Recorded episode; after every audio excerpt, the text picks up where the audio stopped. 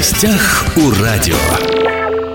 В студии Иван Силади. Тема сегодняшней программы – доступность кредитных ресурсов для бизнеса. В 2023 году льготные кредитные программы, которые позволяют предпринимателям привлекать дополнительные ресурсы, продолжат действовать в Хабаровском крае. Все подробности мы обсудим с нашим гостем. Сегодня у нас в студии Ольга Григорьевна Иванченко, помощник губернатора Хабаровского края по экономическим вопросам. Ольга Григорьевна, здравствуйте.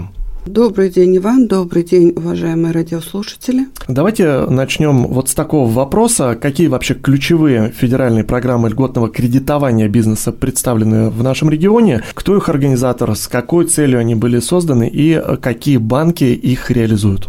В Хабаровском крае представлены все льготные программы, действующие на федеральном уровне.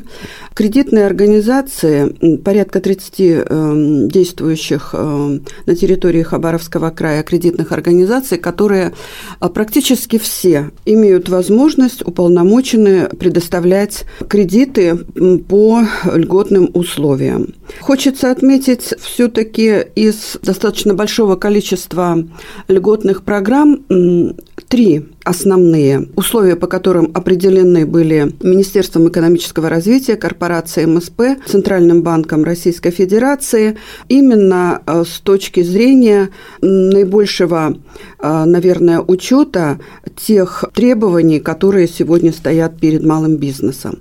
Прежде всего, это совместная программа субсидирования, реализуемая Минэкономразвития корпорацией МСП, программа 1764. Эта программа действует э, на территории Российской Федерации с 2019 года, э, достаточно эффективная и э, наиболее востребованная бизнесом. В Хабаровском крае представляют ее 20 банков, ну, назову основные, наверное, это и федеральные, и региональные банки. Конечно же, это такие банки, как ВТБ банк, Газпромбанк, Сбербанк, Альфа-банк, Россельхозбанк. Но из региональных это Примсоц, э, Дальневосточный банк, э, Алмаз Эргенбанк, Азиатско-Тихоокеанский банк, Роyal Кредит. Э, практически, наверное, это весь перечень активных банков края. Вторая программа, на которую стоит обратить внимание бизнесу, это программа стимулирования кредитования субъектов МСП. Она утверждена была в прошлом году, в марте прошлого года, и за, можно сказать, за 9 месяцев ее действия в прошлом году набрала серьезные обороты. Интересные, наверное, условия по этой программе. Ключевая ставка плюс 3 процентных пункта для средних предприятий, плюс 4 процентных пункта для малого предприятия и 4,5 для микропредприятия. Тоже очень важно, не ограничен нижний порог кредита, а максимальный порог 2 миллиарда, срок 3 года. Ну и, конечно же, наиболее ожидаемой и наиболее популярной явилась программа а, совместная 1764 и программа стимулирования кредитования. Она получила э, название именно льготной инвестиционной программы, которая была запущена только в августе прошлого года, но за период четырех месяцев ей воспользовалось достаточно большое число э, субъектов малого бизнеса. Программа интересна тем, что процент, процентная ставка для среднего бизнеса – это 2,5%, для малого – 4%, при этом сумма от 50 миллионов до 2 миллиардов. Безусловно, эм, процентные условия очень интересные для бизнеса. Вот, наверное, три основные программы, которые были наиболее востребованы в прошлом году и показали свою максимальную эффективность. Да, вы уже рассказали о том, э, какие условия предлагаются бизнесу. А вот расскажите, пожалуйста, по каким видам деятельности можно э, пользоваться вот такой поддержкой? Ну, 1764, э, повторюсь, что это самая популярная программа. Это обрабатывающее производство, в том числе очень важно, могут воспользоваться предприятия по производству пищевых продуктов, оптовой розничной торговли, включая торговлю под акцизными товарами. А, следующее – это переработка сельхозпродукции, в том числе в целях импортозамещения. А вот совместная программа или инвестиционная, о которой я говорила, приоритетные отрасли здесь не только обрабатывающее производство, но и э, транспортировка хранения, деятельность гостиниц, э, профессиональная научная и техническая деятельность, включая деятельность в области архитектуры и э, инженерно-технических изысканий. Вот, наверное, основные отрасли, э, которые охватили программы. Ну и хочу сказать, что по инвестиционной программе пересматривается состав, постоянно дополняется, и если возникает такая необходимость, предприятия или общественные объединения, мы вместе с ними заинтересованность эту направляем, соответственно, в Министерство экономического развития с тем, чтобы расширить границы этой программы. Ольга Григорьевна, насколько сейчас уместно говорить о доступности банковских ресурсов? Повлияли ли на их доступность международные санкции? Безусловно, эм, мы должны отметить, что влияние это ощущается. Два года, э, когда бизнес частично не работал, были созданы специальные льготные программы, это известные ФОД-2, ФОД-3, с тем, чтобы поддержать рабочие места. И сегодня они продолжают еще действовать. Цель, конечно, безусловно, эм, основная была это сохранить бизнес, сохранить заработную плату сотрудникам, которые не могли по объективным причинам работать, либо э, работали удаленно. Ну и, конечно же, сохранить рабочие места. Хочу отметить, что на фоне внешних вот вызовов и на фоне пандемии у нас увеличилось число самозанятых. У нас э, рабочие места для малого бизнеса практически не, со, не сократились. Сегодня у нас работает на территории края порядка 50 тысяч э, малых предприятий, то есть их число не, э, практически не уменьшилось. Вот это, наверное, самое главное.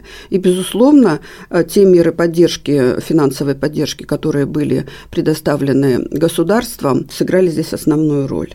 Еще хотелось бы уточнить, в середине февраля было объявлено о продлении такой меры поддержки, как инвестиционные кредиты. Вот э, каковы условия для подобных ресурсов и под какие виды деятельности они выдаются? Ну, об инвестиционной программе я уже частично сказала. По инвестиционной программе, которая действует у нас, э, действовала 4 месяца, и вот с февраля были пролонгированы ее условия. В прошлом году, вот за 4 месяца у нас было выдано 1,2 миллиарда по совместной программе. Пусть это и может быть не так много, но 34 кредита, тем не менее, были выданы. С начала года уже порядка 30 кредитов выдано на сумму более 2 миллиардов. То есть за месяц э, банки вот таким образом отработали. Какова сейчас общая ситуация в банковском секторе Хабаровского края? Стабильна ли работа банков? Появились ли новые игроки какие-то? Ну, на протяжении всех лет, вот, по крайней мере, в условиях, когда э, действуют санкции, а, банки работают абсолютно стабильно. Определены определенные режимы работы банков в условиях, э, когда предприятия работали там на удаленке или прекращали свою деятельность на какой-то период времени. Банки стабильно работали. Даже в период пандемии ни один офис не был закрыт. То есть режим работы э, оставался оставался э, постоянным. Хочу сказать, что и доступность к банковским услугам была обеспечена практически во всех районах края, во всех почтовых отделениях у нас работает Почта Банк, который э, обеспечивает э, выдачу денежных средств и осуществление переводов, расчетов по любым картам, которые есть у населения или у бизнеса, у малого бизнеса. Появились ли какие-то новые игроки mm-hmm. на этом рынке? В Хабаровском крае отмечается рост инвестиционной активности, а прирост хозяйственной активности, и, как мы видим, активность, эм, экономическая активность э, в малом бизнесе. Все это, э, соответственно, требует эм, дополнительных инвестиций, дополнительных эм, кредитных ресурсов и обусловливает повышенный, э, повышение интереса со стороны кредитных организаций к нашему региону. Сегодня у нас э, появились действительно появились новые банки на территории края. В прошлом году открыли свои офисы в Комсомольске на Амуре такие крупные банки, как ВБРР, Новикомбанк, которые работают в основном с крупным и средним бизнесом.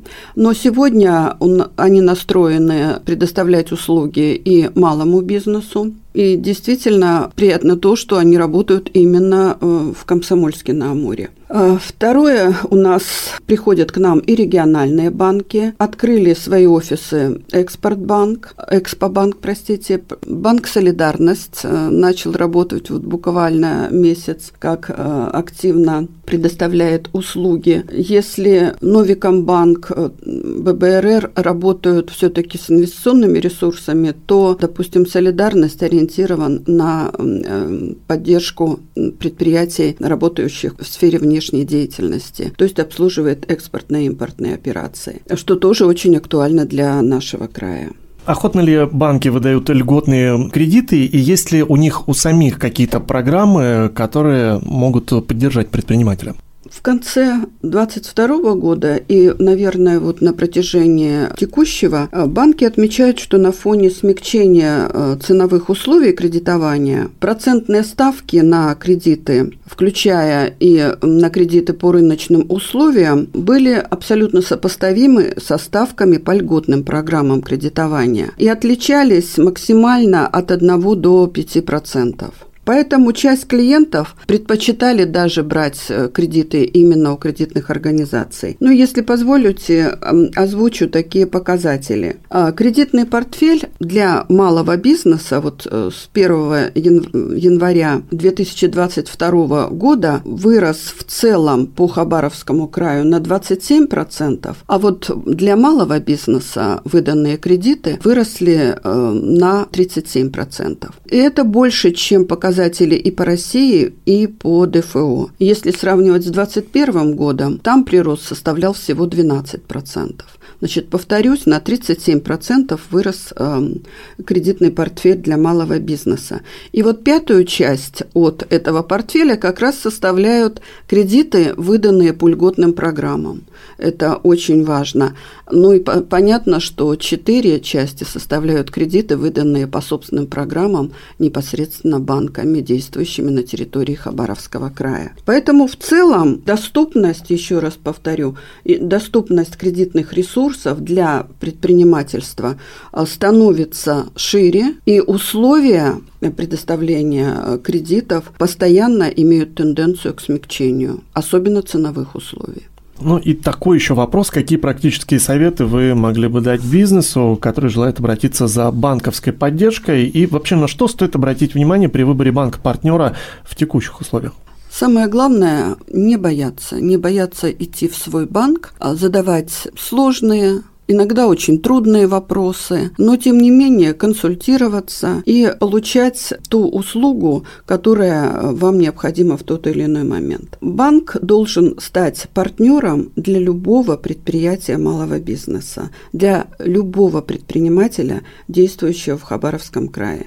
Именно вот э, эта целевая задача стоит и перед банком, и перед, наверное, и перед предпринимателем. Найти общий язык и получить ту услугу, которая доступна в крае, которая вам необходима. Ну и, конечно же, вы можете получить э, консультации Центре оказания услуг «Мой бизнес», который у нас расположен на Запарина 51, либо э, обратиться через единый э, телефон, который э, на сайте э, можно найти Центра «Мой бизнес». Тоже вы будете направлены именно в ту финансовую структуру, которая в соответствии с запросом вашей организации сможет оказать вам поддержку.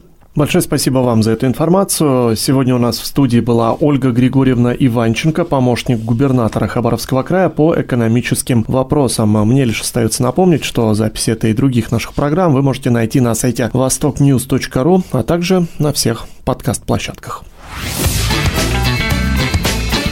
В гостях у радио.